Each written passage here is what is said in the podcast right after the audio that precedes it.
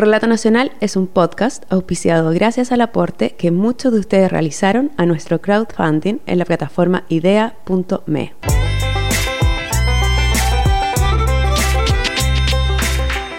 Hola, soy Nancy Castillo y el capítulo de Relato Nacional de hoy se llama Hallazgo Casual. El término responde a un concepto judicial para calificar los casos en que un delito se descubre totalmente por azar. En los casos de pedofilia y pornografía infantil suelen producirse hallazgos casuales.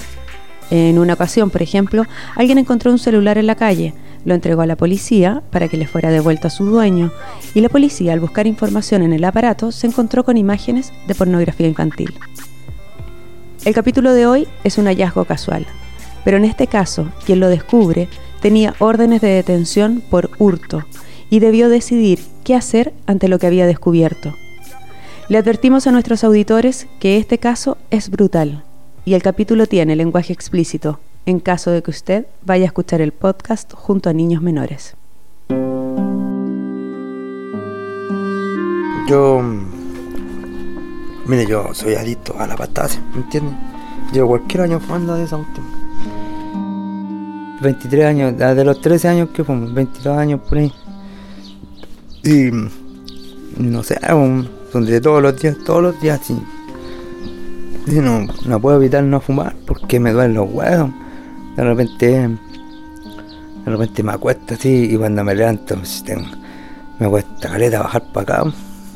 ¿Me entiendes? No? Tengo los pulmones hechos agua, yo creo.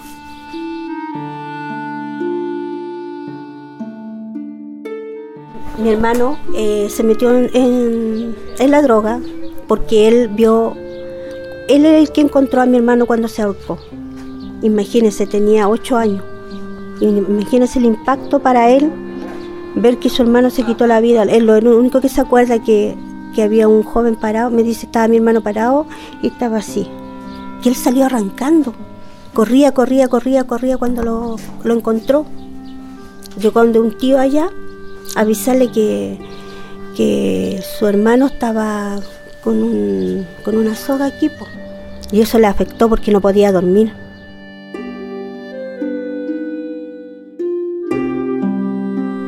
Miguel y Sara son hermanos. Ambos viven con sus padres ancianos en un sector de Santiago Poniente, donde en varios bloques alrededor se realiza microtráfico de pasta base, una droga que se produce de los residuos de la cocaína procesada con ácido sulfúrico y queroseno.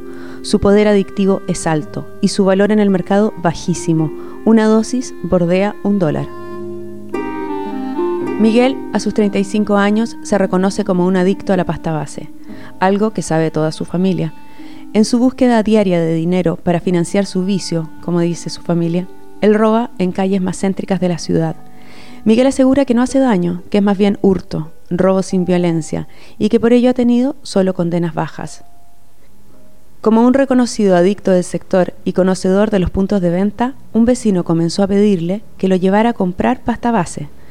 Así lo cuenta Sara, la hermana, y luego Miguel. Resulta que eh, mi hermano como está metido en, la droga muchos años, muchos años, entonces le, siempre lo utilizan para ir a comprar eh, droga, la misma gente, porque hay varias gente que no se les nota que están en la droga. Y entonces este joven, contento, trabaja, todo eso, siempre lo buscaba a él.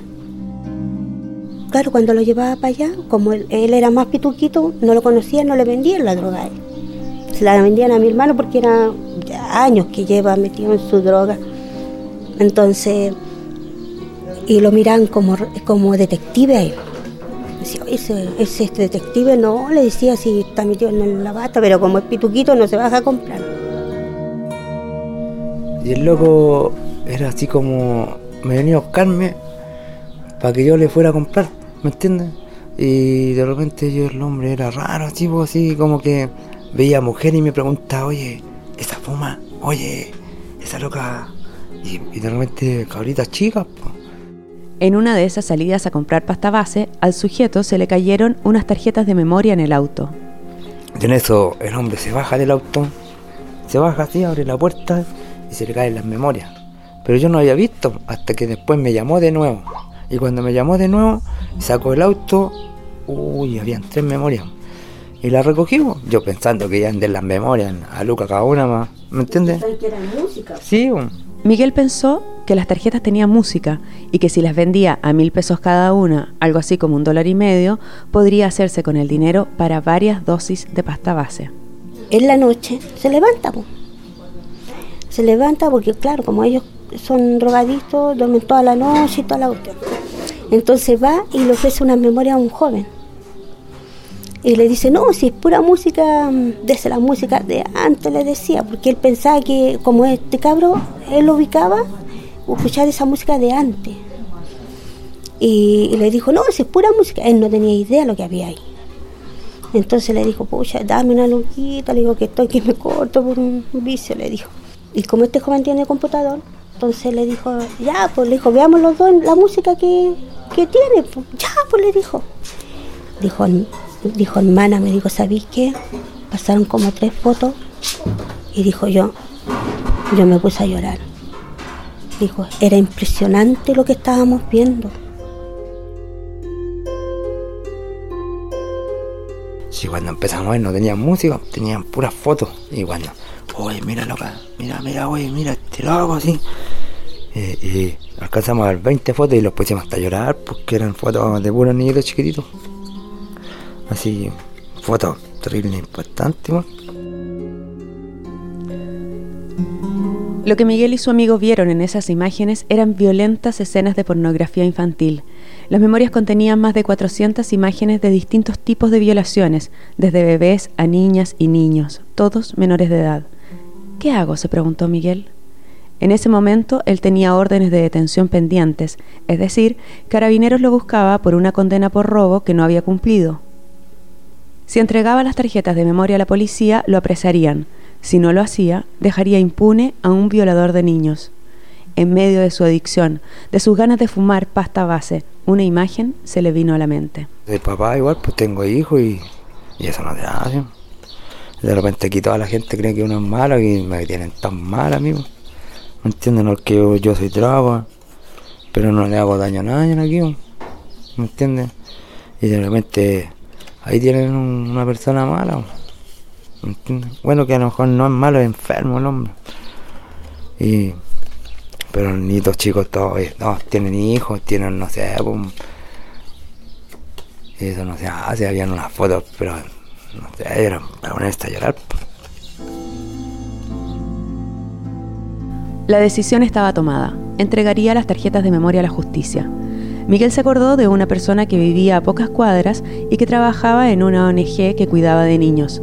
Él sabría cómo hacer la denuncia. Y así fue. Le llevó las tarjetas de memorias con pornografía infantil y en menos de 24 horas Claudio Toro fue detenido. Fue esa detención la que permitió que se desarrollara la siguiente escena en los tribunales de justicia. Investigación respecto del imputado presente en esta audiencia, don Claudio Enrique Toro Peña, según la identidad.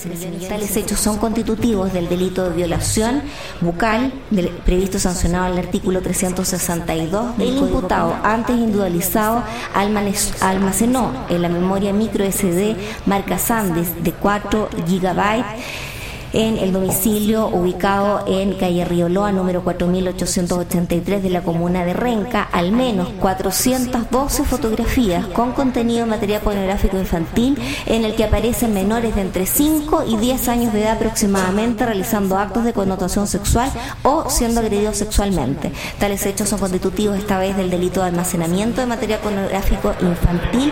El imputado participó en calidad de autor y los hechos se encuentran en grado consumado. Se decreta la cautelar de prisión preventiva. La acción de Miguel permitió proteger primero que nada a una niña de 8 años, hija de la pareja de Claudio Toro, que estaba siendo víctima de este desde hace algún tiempo. La fiscal Carolina Suazo valora así la acción de Miguel. es el antecedente que permite hacer la denuncia, pero con posterioridad ya aparece mucha más información, sobre todo eh, después incluso con el relato de la menor, que fue muy difícil de obtener. Eh, de hecho, eh, les cuento que es el primer caso en que se utiliza eh, perros de la brigada de delitos sexuales que están entrenados especialmente para recibir eh, relatos de menores víctimas de delitos sexuales es altamente probable que si no hubiera aparecido esta información, la niña se habría mantenido en silencio, porque el imputado justamente ejercía mecanismos de presión y de amenaza respecto a la menor para que no contara. Claudio Toro, el imputado por violación y producción de pornografía infantil, arriesga una pena de 20 años de cárcel. Miguel, por su parte, espera que la Fiscalía lo ayude a ingresar a un programa de rehabilitación, pero mientras tanto debe soportar amenazas de la familia del victimario y también de algunos traficantes de pasta base que lo acusan de haber sido un soplón. Qué famoso, me tienen cualquier mala. Porque dicen que porque por lo que ¿Por qué? Porque dicen que yo soy sapo porque mandé preso a este weón. Y este weón no tiene, no tiene verdad de Dios. Y si alguien me va a matarme, alguien tiene que ver, po, ¿cierto? Y tiene que ir a pagar, po, nada más. Por último me muero, pero tiene que ir a pagar, tío. Tiene no me arrepiento no me no, Y yo sé que algún tiempo más van a querer matarme. Y es verdad, si me miran así, algunos se ríen. Y como siempre ando en la noche yo por aquí, en la va para matarme. Pero no estoy ni ahí. Dice que no. Los valores que le enseñó mi madre no.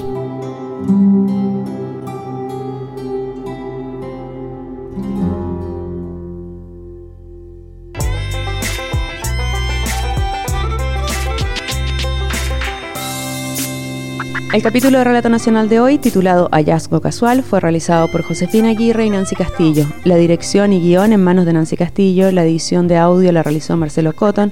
Por las canciones Anguish y Relent, agradecemos a Kevin McLeod y a todos ustedes por escucharnos y o haber aportado nuestro crowdfunding en Ideame.